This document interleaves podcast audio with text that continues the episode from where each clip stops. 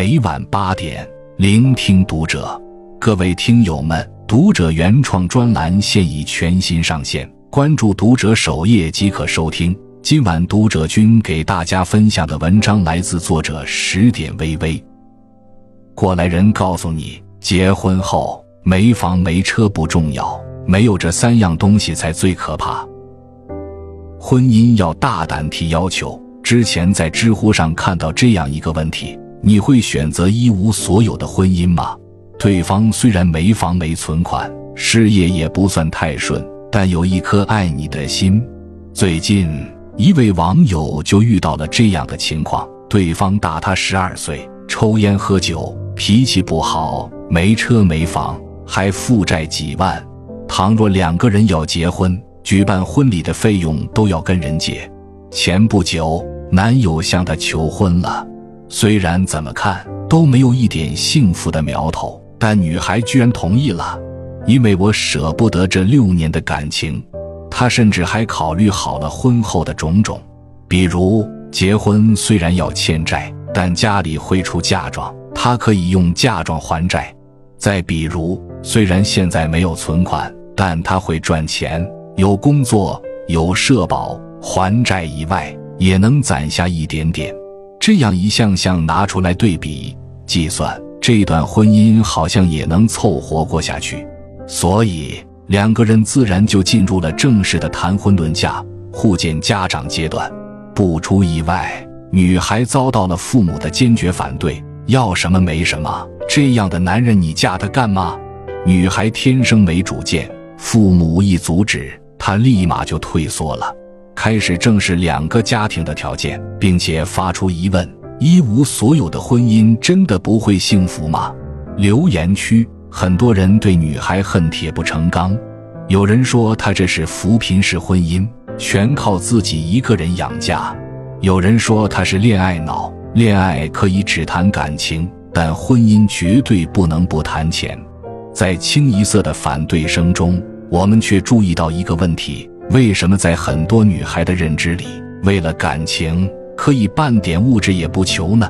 有些事和这个姑娘一样，担心沉没成本；还有些人则是舍不得丢掉久违的安全感和依赖。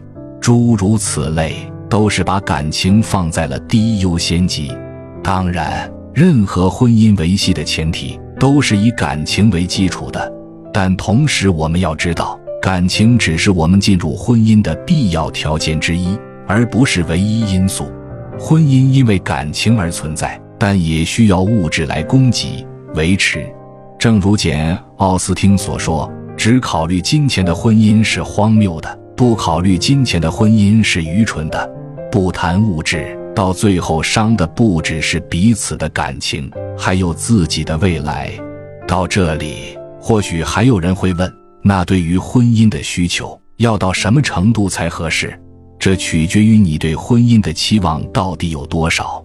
在不伤害感情的前提下，由己随心。但请一定要记住，不管和谁结婚，一定要有所图谋，并且要大胆的提出来。你可以图钱、图个人条件、图生活安定，也可以只图对方对你的好，给你的安全感，给你的感动瞬间。但他不能什么都没有，尤其是以下三样东西：一对事业的规划。余秀华曾说：“任何两性关系的本质就是有所图，哪怕是门当户对的青年男女，也是有所图的。一个图他的青春，一个图他的美貌。如果说你一无所有，你没有东西被别人惦记企图。”那么你的人生还有什么意义和价值呢？这句话点出了亲密关系的实质：一场等价交换，用感情图谋美貌、金钱，寻求精神上的欢乐；用婚姻寻求双方共谋合作的价值感。再回到前面那个问题：一无所有的婚姻能不能嫁？某种程度上，当然可以。很少有人是天生富贵，带着非同一般的家境进入婚姻的。大多数人都是普普通通的条件，拥有微薄的存款，干着一份工资不高不低的工作。但婚姻的幸福度取决于这个人对未来的物质条件有没有规划。直接对照的，则是伴侣对于事业的规划。现在赚不到钱没有关系，未来能不能赚到钱？现在没有存款，甚至欠债也没有关系，未来能不能一步步为家庭存下钱？我一个同事就因为家里没钱，和丈夫吵起了架。她发现两人的金钱观完全不同。结婚之前，丈夫的条件也不好，没钱没房子，但她也愿意嫁过去，因为她看中对方是一个能吃苦、肯上进的人。只要两个人够努力，迟早能过上好日子。但她没想到的是，丈夫对于生活的需求真的只是吃好喝好。丈夫完全没有存钱的意识，甚至为此质问妻子：“每年存一两万，你就活不下去了吗？你是不是看不起我？”妻子听后愕然，她只是想让这个家多一份牢固的保障而已。现在背着房贷，未来还有孩子的花销，靠每年攒的一两万，能不能活下去都是一个问题。难道不应该早做准备吗？难道刀架在脖子上，再临时想办法吗？难道要打无准备的仗吗？这就是吃了对未来没有规划的苦。她之所以愿意结婚，是因为她相信现在吃苦，以后就能尝到好日子的甜。没想到丈夫却是过一天是一天、及时享乐的人，这不仅加重了他对生活的焦虑，也一步步摧毁了夫妻之间的感情。婚姻其实是两个人构建的利益共同体。当双方利益同步时，自然皆大欢喜；当双方利益有分歧时，矛盾冲突就会出现。实际上，再回头看妻子的抱怨，揭露了一个婚姻的真相：两个人可以吃苦，但不能一直吃苦。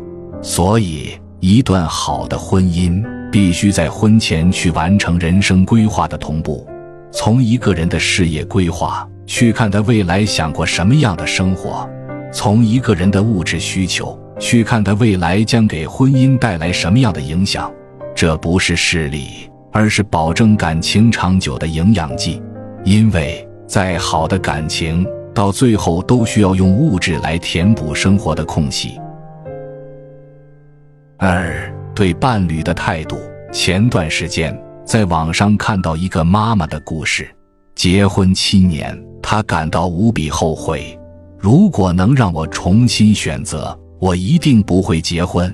从相亲到结婚，丈夫一直表现得彬彬有礼，但婚后不久，他就暴露了真面目，家务全推到他一个人的身上，对孩子也不管不顾。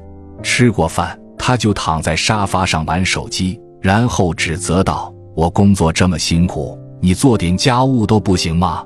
每次听到这样的话，他都很委屈。明明我也在工作，也在辛苦养家，为了照顾孩子，我还在家里当了三年家庭主妇。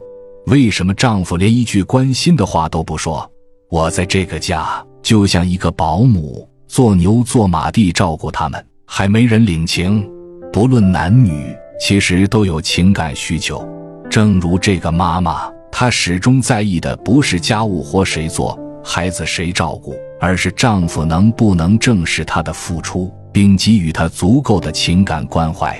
其实，所谓的爱情，就是体现在这些细节当中的。出门在外，他会不会提醒你穿衣吃饭？逢年过节，他有没有为你准备惊喜？生病或者遭遇挫折时，他有没有陪在你的身边？这些点滴以感情为支点，支撑着两个人无惧任何困难，风雨同舟。尤其婚姻是以年为单位，以一辈子为长度的，更需要伴侣的关怀作为走下去的动力。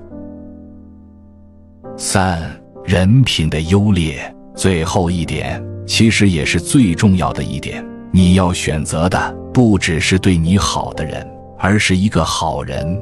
一位网友讲述了自己的故事。当初她的丈夫也是一无所有，最难的时候，买完车票，兜里一分钱也不剩。父母在结婚前夜仍不忘提醒女儿：如果哪天想离婚，别瞒着，花再大的代价，我和你爸都会带你回家。但好在丈夫没有让她失望。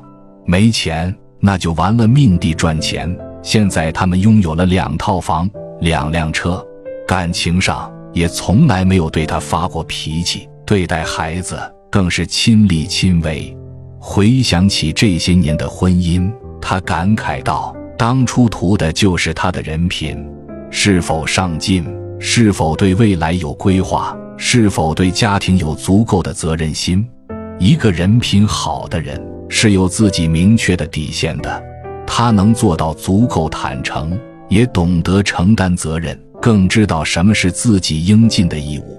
婚姻是一次赌博，也是一笔投资。”而选择伴侣，看的就是对方这只股票能不能提供物质上的供给和满足，能不能实现精神上的忠诚和陪伴。那这些婚姻标准要如何衡量呢？就是要靠算计，也就是开头所说的有所图谋，算计对方即将拼搏的未来，算计对方能在婚姻中付出多少。德国思想家马克思·韦伯提出这样一个概念。人的理性可以区分为两种不同的类型，一种叫工具理性，一种叫价值理性。